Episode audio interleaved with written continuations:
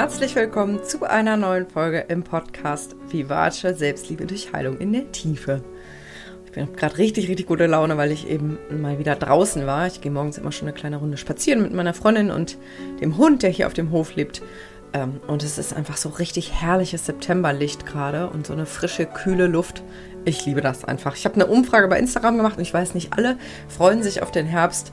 Ähm, aber an alle Herbstlover, ich bin auch in dem Team und ich finde das einfach so toll. Und ich finde, es hat auch irgendwie was ähm, sehr wertschätzend, so alle Jahreszeiten zu wertschätzen ähm, und zu würdigen, weil irgendwie hat das alles seinen Zauber, finde jedenfalls ich. Das ist aber gar nicht das Thema heute. Heute geht es um eins der absoluten Dauerbrenner-Themen, äh, was ein Riesenthema in eigentlich fast jedem Coaching ist. Und zwar geht es darum, wie die eigenen Eltern uns immer noch triggern. Ähm, weil egal wie alt wir sind, die eigenen Eltern spielen immer irgendwie eine Rolle, egal ob wir Kontakt haben oder nicht, egal ob wir die Eltern häufig sehen oder nicht, irgendwie sind die in unseren Köpfen drin. Und womit das zusammenhängt und wie man sich da auch ein Stück weit daraus befreien kann, das erzähle ich dir heute. Also ich wünsche dir ganz viel Freude beim Zuhören und hoffe, dass du nicht ganz so arg getriggert wirst bei diesem Thema. Ja, also wenn die eigenen Eltern triggern, ähm, darum geht's heute, wie gesagt. Und ich glaube, ich habe noch mit niemandem gearbeitet, ähm, der nicht irgendwie früher oder später mal gesagt hat, boah, wenn meine Mutter das und das sagt oder wenn mein Vater wieder die und die Frage stellt, dann zieht sich in mir was zusammen, dann könnte ich an die Decke springen oder könnte ich sofort anfangen zu heulen oder will am liebsten sofort wegrennen. Und es ist tatsächlich so, dass in den allermeisten Fällen ähm, die eigenen Eltern eine ziemliche Macht über uns haben, obwohl wir eigentlich ja schon erwachsen sind. Und ich habe mal so ein paar Beispielsätze gesammelt. Ich habe auch da eine Umfrage bei Instagram gemacht für so Beispielsätze von so Sätzen oder auch Fragen, die von den Eltern kommen, die sofort irgendwie diejenigen, die diesen Satz hören, richtig triggern. Ähm, ich lese dir jetzt mal vor, dann kriegst du mal so ein Gefühl, worüber wir hier eigentlich reden. Du meldest dich ja nie. Das macht man nicht. Wir sind alle müde. Reiß dich gefälligst zusammen. Also davon kann man doch nicht leben. Du könntest auch mal wieder deine Fenster putzen. Warum holst du denn jetzt schon wieder? Leg dir mal ein dickeres Fell zu. Stell dich doch nicht so an. Der Typ ist nichts für dich. Dir schmeckt's aber auch, oder? Und vielleicht hast du jetzt schon mal den einen oder anderen Satz gemerkt, so, oh, das kommt mir bekannt vor, ich flipp aus. Ähm, und wenn das so ist, dann bist du nicht alleine, ähm, weil unsere Eltern einfach eine enorme Macht über uns haben. Und ich habe es eben im Intro schon kurz gesagt, es ist aber enorm wichtig, deswegen wiederhole ich es nochmal. Dafür, dass die eigenen Eltern triggern und uns ein bisschen beeinträchtigen, manchmal in unserem Erwachsenenleben, müssen wir sie nicht ständig sehen und auch nicht super viel Kontakt haben, Achtung, sie müssten nicht mal mehr am Leben sein.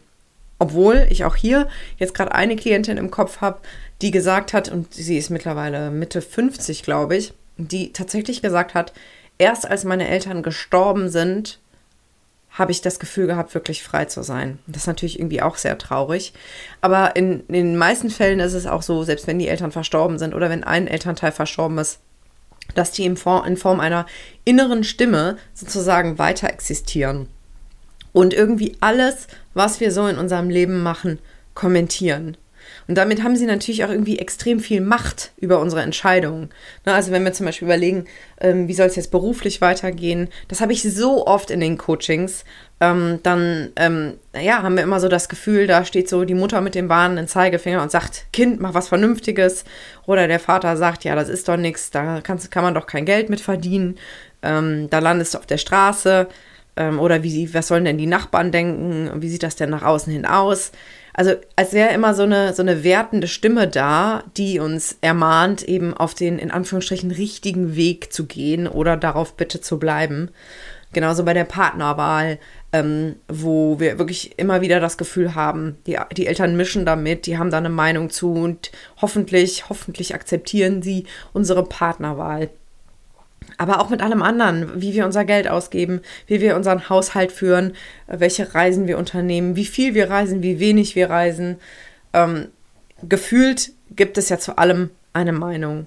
Und das ist ja auch irgendwie logisch, weil wir ja alle diese Phase hatten, selbsterklärend, wo wir absolut abhängig von den eigenen Eltern waren. Und Achtung, wenn jetzt deine Eltern nicht mehr leben oder du auch vielleicht nie bei deinen Eltern gelebt hast, dann stell dir einfach deine Erziehungspersonen vor, die einfach ja für dich da waren und mit denen du am meisten Zeit verbracht hast. Manchmal sind das ja irgendwelche Stellvertreter oder vielleicht auch die eigenen Großeltern oder so. Aber ich nehme jetzt einfach mal die Eltern ähm, stellvertretend eben für diese Menschen, die in den ersten Lebensjahren sehr, sehr viel Zeit mit uns verbringen und uns auch versorgen. Genau, also wir, wir sind ja klein, ähm, wir leben bei unseren Eltern und wir lernen automatisch, was ist richtig, was ist falsch. Was ist gut, was ist schlecht? Ist es äh, okay zu weinen oder ist es nicht okay? Ist es okay, wütend zu sein oder ist es nicht okay? Ist es okay, mal eine schlechte Note in der Schule zu schreiben oder ist es direkt ähm, wie ein Verbrechen? Wir werden also ganz klassisch konditioniert, wir werden geprägt ähm, dahingehend, wie wir uns zu verhalten haben welche Entscheidungen die guten Entscheidungen sind und welche Entscheidungen die schlechten Entscheidungen sind. Und damit übernehmen wir auch echt Generationen von Werten und Prioritäten, weil unsere Eltern ja auch wiederum von ihren Eltern beeinflusst werden. Natürlich mischt sich das so ein bisschen ähm, und ähm, natürlich schaffen es viele auch, dann irgendwann ihre eigenen Prioritäten zu setzen, die vielleicht auch sehr von den eigenen Eltern abweichen. Aber trotzdem gibt es immer noch einen großen Prozentsatz, der wie so unhinterfragt weitergegeben wird. Der wird gar nicht geprüft, sondern das ist einfach so. Also man muss zum Beispiel dreimal im Jahr die Fenster putzen. Ich nehme jetzt einfach mal so platte Beispiele, ja. Ähm, man muss ähm, alle zwei Monate Oma und Opa anrufen. Ähm, man muss doch in ein europäisches Land in den Urlaub fahren. Was weiß ich. Ja, man muss mit 30 heiraten, man muss doch mindestens ein Kind kriegen und man muss doch überhaupt heiraten. Ja, also alle diese Dinge, die wir so in uns haben, ähm, egal ob wir die toll finden oder nicht, die haben wir eben übernommen. Diese Einschätzung, wie muss man das Leben führen, was ist der richtige Weg und was ist der falsche Weg. Und je stärker wir eben da auch wirklich gelenkt wurden und nicht freigelassen wurden, auch als Kinder unseren eigenen Weg zu finden und unsere eigenen Entscheidungen zu treffen. Also je mehr wir uns in, in eine vorgeformte Bahn pressen mussten, um eben weiterhin Liebe und Anerkennung von unseren Eltern zu kriegen, desto schwieriger wird es dann im Erwachsenenleben, eben eine andere Bahn zu gehen und sich aus dieser vorgeformten Bahn rauszulösen. Weil wir absurderweise immer noch Angst haben, unsere Eltern zu enttäuschen. Und diese Angst wird zum großen Teil eben vom inneren Kind gesteuert. Weil natürlich haben wir alle einen Erwachsenenanteil und dieser Erwachsenenanteil sagt, ey, ich bin ja jetzt groß ähm, und ich kann meine eigenen Entscheidungen treffen. Klar, ich, ich meine, ich verdiene mein eigenes Geld und ich bin niemandem Rechenschaft schuldig und ist doch wurscht, was Mama und Papa davon halten. So in der Theorie. In der Praxis gibt es aber nicht nur diesen Erwachsenenanteil, der ja theoretisch frei sein könnte, wirklich einfach, ja, jedem Impuls nachzugehen und ganz, ganz eigene Entscheidungen zu treffen. Ähm, aber in der Praxis ist da eben auch immer das innere Kind, was einfach wirklich Angst hat, nicht mehr geliebt zu werden. Was Angst hat, verstoßen zu werden, nicht mehr dazu zu gehören. Weil egal wie schwierig oft familiäre Bande sind, irgendwie sind wir halt Herdentiere und wir haben so eine Urangst, dass wir verstoßen werden und dass wir nicht mehr dazugehören und dass wir vielleicht irgendwann ganz alleine dastehen. Und diese Angst vom inneren Kind kann dazu führen, obwohl die Erwachsene sagt, ich möchte jetzt gerne eine Weltreise machen, dass das innere Kind sagt, boah, das kannst du nicht machen. Wie sieht das denn aus? Und du musst doch Geld verdienen und du musst doch deine Karriere vorantreiben. Ja, und obwohl die Erwachsene vielleicht sagt, ähm, ich würde gerne, keine Ahnung, ich nehme jetzt mal was Unkonventionelles, ich würde gerne eine offene Liebesbeziehung führen, dann kann es sein, dass das innere Kind sagt, boah, das geht nicht. Was soll denn dann mein Umfeld denken? Was sollen denn dann meine Freunde denken? Und was soll vor allen Dingen auch meine Familie und was sollen meine Eltern denken? Ich kenne wirklich Menschen, ähm, ich denke da gerade vor allen Dingen an eine Freundin tatsächlich, die seit vielen, vielen Jahren homosexuell ist und die echt richtig Angst hatte, sich vor ihren Eltern zu outen, weil sie wirklich Angst hatte, dass sie dann nicht mehr geliebt wird, dass sie nicht mehr akzeptiert wird. Und das ist heute immer noch Realität. Ne? Ich glaube, das vergessen wir manchmal, weil in vielen Bereichen unsere Gesellschaft ja schon so fortschrittlich und modern ist. Aber wir dürfen eben nicht vergessen, dass in unseren Familien eben auch das gedankliche Erbgut von Generationen liegt. Und da wird eben vieles abgewertet, was vielleicht jemand anders völlig okay findet. Und wir sind aber in dieser Kultur namens Familie groß geworden und wir können gar nicht anders, als uns da irgendwie nachzurichten. Oder, das gibt es auch, vor allen Dingen die Rebellen unter uns, ähm, dass wir uns, dass wir quasi so aus Prinzip das Gegenteil machen. Also kenne ich auch einige, die sozusagen das komplett gegenteilige Leben leben, was ihre Eltern für richtig halten würden. Aber wenn man mal ganz ehrlich ist, ist das auch nicht wirklich frei, weil diese Rebellion kostet ganz viel Energie und es ist eigentlich ein gegen die Eltern und es ist auch nicht frei, weil doch lenken irgendwie dann die Eltern diesen Weg, äh, weil wir aus, aus, aus Protest sozusagen dann was anderes machen und vielleicht vor lauter protestieren und wütend sein und rebellieren, gar nicht spüren, was ist denn eigentlich mein Weg? Ne? Und vielleicht, nehmen wir mal an, Nehmen wir mal an, wir wurden von unseren Eltern so erzogen, dass wir gelernt haben, man muss mit 30 heiraten und dann ein Kind kriegen und ein Haus bauen. Das ist ja so ein bisschen der Klassiker in unserer Gesellschaft. Und wir merken dann irgendwann mit Ende 20, wir haben ein rebellisches Leben geführt, sind vielleicht um die Welt gereist äh, mit einem Van und haben uns sozusagen so richtig dagegen gewehrt. Und dann merken wir langsam, oh, da gibt es jemanden, mit dem würde ich mich irgendwie gern sesshaft machen, mit dem würde ich mir gerne irgendwie ein schönes Zuhause suchen und vielleicht auch sogar heiraten und ein Kind kriegen. Aber dann, und das ist jetzt der Punkt, wo es eben nicht mehr frei ist, merken wir, boah, das kann ich ja nicht machen. Dann fühle ich genau das Leben, was meine Eltern wollten, dass ich es führe. Und wie sieht das denn aus? Dann gebe ich ja quasi nach. Dann gebe ich ja klein bei. Und das finde ich so schade, weil ich mir eigentlich wünsche, dass wir alle unsere freien Entscheidungen wirklich treffen können, dass wir wirklich uns überlegen können, wie möchte ich wohnen, mit wem möchte ich eine Liebesbeziehung führen, welche Freunde möchte ich haben, wohin möchte ich verreisen, äh, was möchte ich kochen, zu welchen Uhrzeiten möchte ich essen, äh, wie wasche ich meine Wäsche, ähm, welchen Beruf wähle ich, ähm, wie führe ich meinen Haushalt, alle diese Dinge. Wie erziehe ich meine Kinder? Das ist nämlich auch so ein Punkt. Das habe ich ganz oft bei den Mamas, die bei mir im Coaching sind, die dann das Gefühl haben, ähm, ich erinnere mich gerade vor allen Dingen an eine Frau, die gesagt hat, boah, ich versuche meine kleine Tochter so ganz bedürfnisorientiert zu erziehen. Also versuche wirklich zu unterstützen, dass sie alle ihre Gefühle fühlen darf. Dass es okay ist, wenn sie wütend ist, dass es okay ist, wenn sie traurig ist. Aber ich selbst bin nicht so erzogen worden. Und ich kriege immer wieder von meiner Mutter oder meinem Vater auf den Deckel, dass ich mein Kind verwöhne und dass ich nicht hart genug durchgreife. Und das ist dann so schwierig, sich da abzugrenzen ne? und einfach wirklich immer wieder zu sagen, nein, ich stehe aber dazu, dass ich es so mache, wie ich es für richtig halte. Und in der Theorie ist das so einfach, ne, sich abzugrenzen. In der Theorie ist es ganz leicht, die Mutter anzurufen und zu sagen, pass mal auf, du redest mir ab jetzt nicht mehr rein in meine Entscheidungen und ich entscheide, wie ich meine Kinder erziehe und ich entscheide, wie ich meinen Haushalt führe. In der Theorie ist es so einfach und in der Praxis eben überhaupt nicht, weil unser inneres Kind eben eine Scheißangst hat, ich sag's mal wie es ist, eben aus sich ausgeschlossen zu fühlen und nicht mehr dazu zu gehören. Und deswegen leben viele Menschen in so einem Zustand, viele Erwachsene sind in so einem Zustand von so einer Scheinunabhängigkeit das heißt, in ihrem Job sind sie total selbstbewusst, machen ihr eigenes Ding, vielleicht sogar auch zu Hause, ähm, in der Partnerschaft, in der Familie. Haben sie das Gefühl, so, boah, ich bin ziemlich autark, ähm, ich lebe mein eigenes Leben, ich treffe meine eigenen Entscheidungen. Aber sobald die Mutter anruft, der Vater anruft, typisch, typische Situationen, Weihnachten oder andere Feste, wo die Familie zusammenkommt, und dann bröckelt dieses ganze Kartenhaus und fällt in sich zusammen. Und dann werden diese Erwachsenen plötzlich innerhalb von Sekunden wieder zu den Kindern oder zu den Teenagern, wenn der Vater diesen einen Blick auspackt oder die Mutter wieder die Kleidung kommentiert oder was auch immer.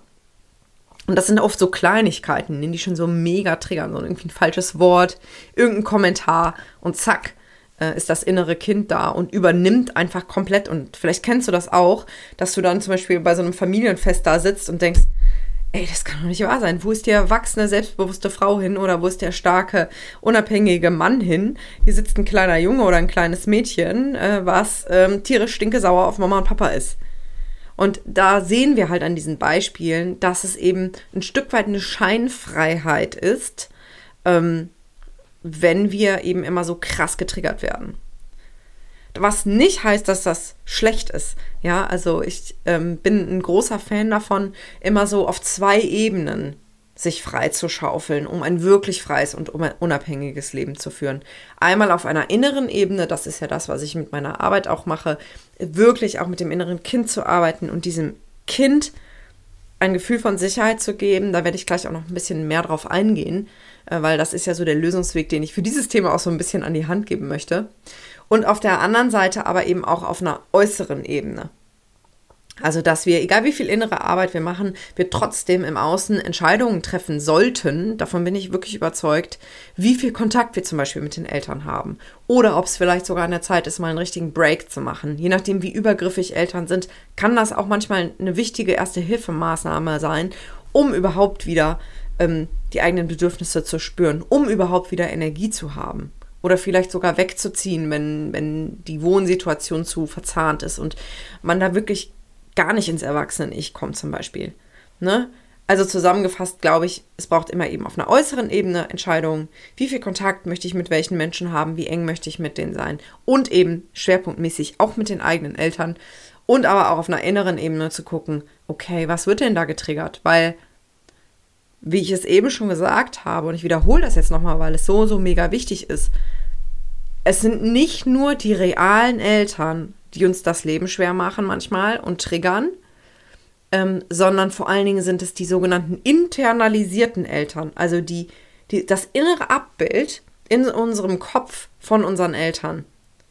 Ja, kannst dir vorstellen, du kennst das ja mit Engelchen und Teufelchen, die so auf der Schulter sitzen und wenn du eine Entscheidung triffst, dann gibt es das Engelchen, das sagt so, ähm, ja, komm, geh noch eine Runde joggen, danach fühlst du dich gut. Und das Teufelchen sagt, oh, aber es wird doch viel besser auf der Couch zu liegen. Klassiker, ja. Ähm, und genauso ist das eben auch mit unseren, mit diesen internalisierten Eltern, dass sie bei allem, was wir tun, irgendwie mitkommentieren, selbst wenn wir im Außen gar keinen Kontakt zu denen haben. Und das ist eben genau der Punkt, wo die innere Arbeit so wichtig ist, weil sonst sind wir niemals frei. Ja, also wie ich schon gesagt habe, der Grund, warum wir eben so abhängig immer noch von der Meinung unserer Eltern sind und warum die uns so hardcore triggern können, ist, weil wir eben als Kinder wirklich darauf angewiesen waren, dass unsere Eltern uns lieben, damit die uns weiter versorgen. Ne? Weil wir denken als Kinder, wenn meine Eltern mich nicht lieben, und das ist auch leider in manchen Fällen ja so, dann bin ich am Arsch. Dann, dann habe ich kein Zuhause mehr, dann bekomme ich nichts mehr zu essen. Wir sind so abhängig und diese Abhängigkeit erfordert, dass wir uns anpassen. Mal mehr, mal weniger, je nachdem, wie die, wie die Situation zu Hause ist. Und das, das hat eine enorme Macht. Und, und, und unsere Eltern sind in diesen ersten Lebensjahren, vor allen Dingen in den ersten sechs Jahren, wie Helden. Und wir sind als Kinder einfach darauf programmiert, quasi alles zu imitieren und alles unhinterfragt als Wahrheit zu akzeptieren. Das heißt, wenn wir zum Beispiel mit einer alleinerziehenden Mama aufgewachsen sind, die immer über Männer geschimpft hat, weil sie vielleicht viele schlechte Erfahrungen gemacht hat, dann wachsen wir vielleicht wirklich mit dieser Überzeugung auf, Männer sind Schweine. Ne? Und das kann dann zum Beispiel führen, dass eine Tochter, die das immer hört, später unheimliche Schwierigkeiten hat, sich auf Beziehungen mit Männern einzulassen. Es kann aber auch dazu führen, wenn zum Beispiel ein Sohn das immer hört von seiner alleinerziehenden Mama, dass er sich selbst abwertet, weil er ist schließlich auch ein Mann. Also das ist so unfassbar machtvoll. Ich kann es immer wieder betonen, dass wir das nicht unterschätzen dürfen, wie viel diese Prägungsphase eben unser Leben steuert, zu einem großen Teil noch. Wie sehr unser inneres Kind immer noch versucht, sich die Liebe zu sichern und dafür wirklich über viele Grenzen auch drüber geht. Und das kostet uns so viel Energie, ähm, die uns dann im Erwachsenenleben fehlt und die dann dazu führt, dass wir nach einem Tag bei der Familie abends fix und fertig im Bett sind und vielleicht am nächsten Tag total viel kompensieren, uns vor den Fernseher ballern oder in den Sport stürzen oder einen Putzanfall kriegen, was auch immer. Jeder hat da ja so seine Schutzstrategien, um das überhaupt auszuhalten. Ne? Oder dass Weihnachten bei ganz vielen Familien ein einziges Stressfest ist, weil alle nur getriggert sind, ne? weil da die ganzen inneren Kinder sozusagen zusammenkommen. Und ironischerweise geht es den Eltern aber auch so, dass sie noch von ihren Eltern gesteuert sind. Ich habe ja viele Klientinnen, die Kinder haben, schon, und die genau in dieser Zwickmühle sind, dass sie sagen, boah, bei allem, was ich tue, höre ich die Stimme meiner Mutter oder meines Vaters in meinem Kopf, die irgendwie mitmischen. Und das überträgt sich, ob ich will oder nicht, auf meine Kinder. Das heißt, ich erwische mich manchmal dabei, das sind so Sätze, die ich dann im Coaching höre, ich erwische mich manchmal dabei, wie ich etwas zu meinem Kind sage, was eins zu eins meine Mutter früher gesagt hat. Und dann erschrecke ich mich richtig und denke so, scheiße, ich wollte nie werden wie meine Mutter. Und jetzt sage ich plötzlich manchmal genau die gleichen Sätze. Oder ich lege die gleichen Verhaltensweisen an den Tag, die mein Vater mir gegenüber früher an den Tag gelegt hat und die mir so das Leben schwer gemacht haben. Und das ist natürlich so, da leiden viele Eltern sehr, sehr drunter, ähm, dass sie immer wieder in die Fußstapfen ihrer eigenen Eltern tappen, obwohl sie das gar nicht möchten. Die sind dann quasi wie machtlos, aber oft so überfordert mit den Kindern, weil das natürlich anstrengend und emotional ist. Ist natürlich auch wunderschön, ist mir klar. Ne? Ich gehe jetzt sehr auf die Schattenseiten ein, auch in der Beziehung zu den eigenen Eltern. Das hat ja auch viel Schönes. Aber da ich ja jetzt äh, mich sehr auf dieses Thema konzentriere, wie können wir sozusagen den unangenehmen Part auch ein Stück weit uns da befreien, dann konzentriere ich mich jetzt darauf. Aber ich weiß, sowohl Eltern können wunderbar sein, als auch Kinder. Ja, um das mal kurz in Balance wiederzubringen. Ich liebe meine Eltern zum Beispiel auch sehr und verbringe auch sehr gern Zeit mit ihnen. Dennoch ne, hat es eben immer zwei Seiten. Genau. Jetzt kommen wir langsam zu dem Punkt, wie können wir uns denn daraus ein Stück weit befreien? Weil das kostet halt unheimlich viel Energie und wenn es halt schlecht läuft, und das habe ich leider schon oft erlebt, teilweise über Jahre, wenn es schlecht läuft, dann führen wir ein Leben, was die Erwartungen unserer Eltern erfüllt, was aber überhaupt nicht viel damit zu tun hat, was wir eigentlich selber wollen dann führen wir ein angepasstes, braves Leben und sind wie so eine kleine Kopie unserer Eltern, wenn es schlecht läuft. Ne? Die meisten, die bei mir im Coaching landen, sind schon viel reflektierter und sind da schon einen Schritt weiter. Aber ich beobachte das ganz oft und und das sind dann die Menschen, die dann äh, im Alter auf dem Sterbebett liegen und sagen, scheiße, und was war eigentlich mit mir? Was war eigentlich mit meinen Träumen, mit meinen Plänen? Ich habe einfach immer nur versucht, es allen recht zu machen. Ich habe versucht, richtig zu sein, gut zu sein. Ich habe mich so angestrengt. Ich war so fleißig. Ich habe im Job alles gegeben. Ich habe in der Erziehung alles gegeben. Ich habe zu Hause alles gegeben. Und jetzt, was ist mit mir? Jetzt bin ich alt und jetzt ist es vorbei und jetzt habe ich die Chance verpasst. Ich greife jetzt gerade bewusst mal dieses krasse Beispiel auf, weil ich finde, dass es, der Tod uns immer mal wieder auch ein guter Lehrer sein kann, uns zu erinnern, worum es eigentlich wirklich geht im Leben. Und meiner Meinung nach ist dieses Leben oder kann dieses Leben eine riesige bunte Spielwiese sein, wo wir uns austoben können, wo wir Erfahrungen sammeln können, wo wir genießen können. Aber das können wir natürlich nur, wenn wir nicht wie ferngesteuert ständig nur irgendwelche To-Dos erledigen und Erwartungen erfüllen und von einem zum anderen hetzen. Ich habe neulich ein Hörbuch gehört, es war ein Roman, ähm, wo von einer Frau erzählt wurde, die war, ich glaube, um die 50 würde ich mal schätzen. Und es wurde so wirklich ein Einblick in ihren Lebensalltag gegeben. Und da wurde eben geschildert, dass sie eben den ganzen Tag arbeitet und sich da total anstrengt, ihrem Chef gerecht zu werden, der immer auf ihr rumhackt und immer an ihr rummeckert und wo sie immer versucht, irgendwie Anerkennung zu kriegen für ihre Arbeit und ähm, aber ständig nur auf den Deckel kriegt. Und die dann müde und erschöpft nach Hause kommt und dann ist da ihre Teenager-Tochter, die irgendwie kaum mit ihr redet und immer nur pampig ist und ihr auch nur Sorgen bereitet. Und dann ist da ihr Ehemann, der gerade depressiv ist, dem es nicht gut geht und äh, für den sie alles mitmachen muss, weil er dazu gerade nicht in der Lage ist. Und dann sind da auch noch ihre Eltern, die langsam alt werden und ihren Haushalt nicht mehr im Griff haben und die davon ausgehen, dass ihre Tochter doch bitte einmal in der Woche vorbeikommt und putzt. Ne? Und in diesem Spannungsfeld ist diese Frau äh, in der Mitte ihres Lebens und ist nur ständig damit beschäftigt, alles am Laufen zu halten, mit dem Hund zu gehen, den Haushalt zu machen, einzukaufen, zu kochen, für die Eltern zu putzen, ähm, der Tochter hinterher zu laufen und äh, den Mann versuchen zu motivieren und im Job irgendwie Vollgas zu geben. Und ich habe so beim Zuhören gedacht, boah krass, ich glaube, das ist wirklich die Realität für ganz, ganz viele. Und das hat eben sehr viel damit zu tun, dass wir eben so früh gelernt haben, dass unsere eigenen Bedürfnisse gar nicht wichtig sind und dass wir egoistisch sind, wenn wir das machen, was wir wollen. Ich erinnere mich zum Beispiel, dass äh, eine Klientin immer gesagt hat, mein Vater hat früher immer zu mir gesagt, wenn ich gesagt habe, ich will das und das, und dann gesagt, ich will, ich will, ich will. Ich höre immer nur ich, ich, ich. Ja, es geht nicht darum, was du willst, sondern es geht darum, was gemacht werden muss. Und das ist, das ist halt genau das, was uns konditioniert darauf, unsere eigenen Bedürfnisse runterzudrücken und stattdessen zu funktionieren und schön fleißig immer das zu machen, was von uns erwartet wird. Und um sich davon zu befreien, braucht es eben diese zwei Ebenen. Ich habe das gerade eben schon angeschnitten. Einmal eben im Außen sich zu fragen, wie viel Kontakt möchte ich eigentlich mit meinen Familienmitgliedern haben? Wie frei bin ich in Gegenwart meiner Mutter, meines Vaters, meiner Großeltern ähm, oder Geschwister? Ne, es gibt auch Geschwister, die viel Druck ausüben. Also es kann im Grunde alle Familienmitglieder betreffen, aber ich habe mich jetzt hier mal auf die Eltern konzentriert. Möchte ich wirklich zu diesem Familienfest, wo äh, ich das Gefühl habe, ich kann gar nicht ich selbst sein, ähm, wo mir jeder einen Spruch drückt und äh, ich abends im Bett heule, weil es so schrecklich war, möchte ich da hingehen? Also damit fängt es an, im Außen sich diese Fragen zu stellen und dann auch Entscheidungen zu treffen. Und ich weiß, wie schwer das ist. Aber das ist schon mal ein ganz wichtiger Schritt in Richtung Abgrenzung.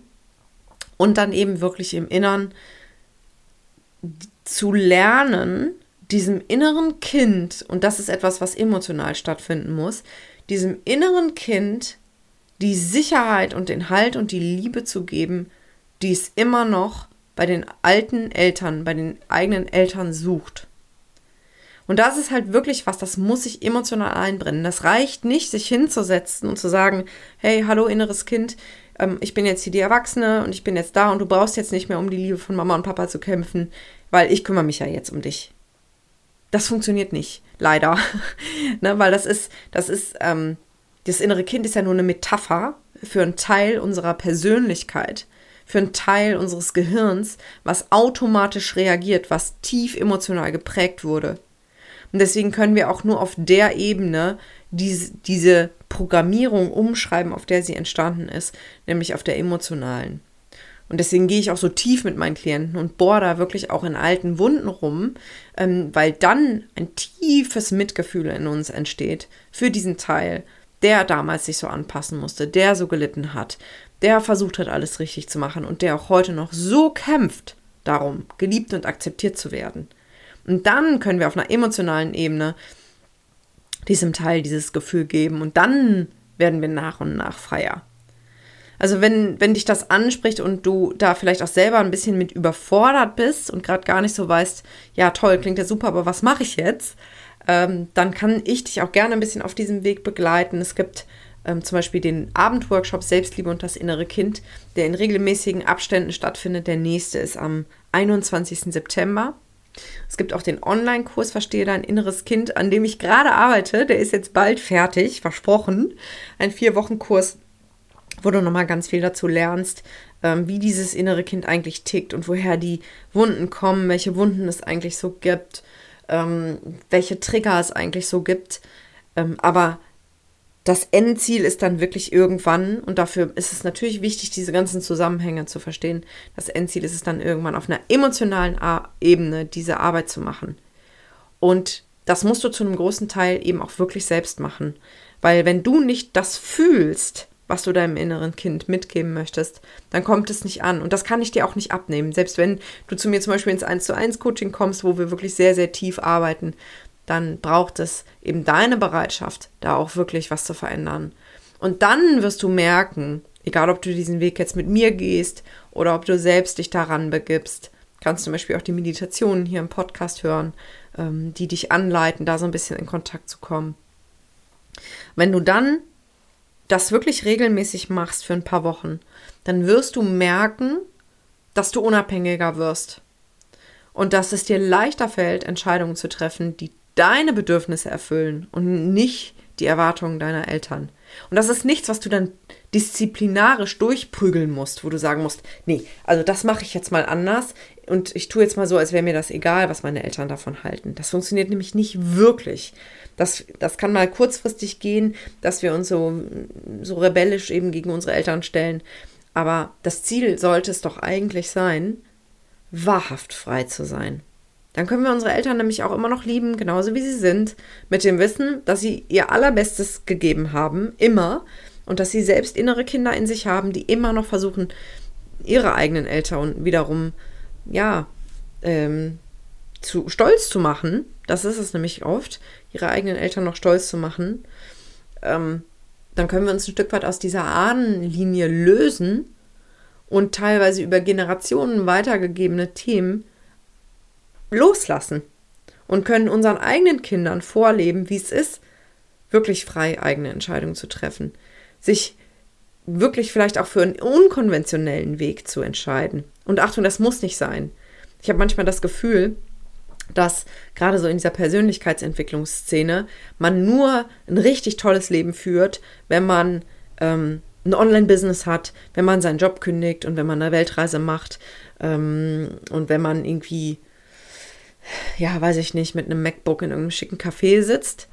Ironischerweise führe ich zum großen Teil so ein Leben.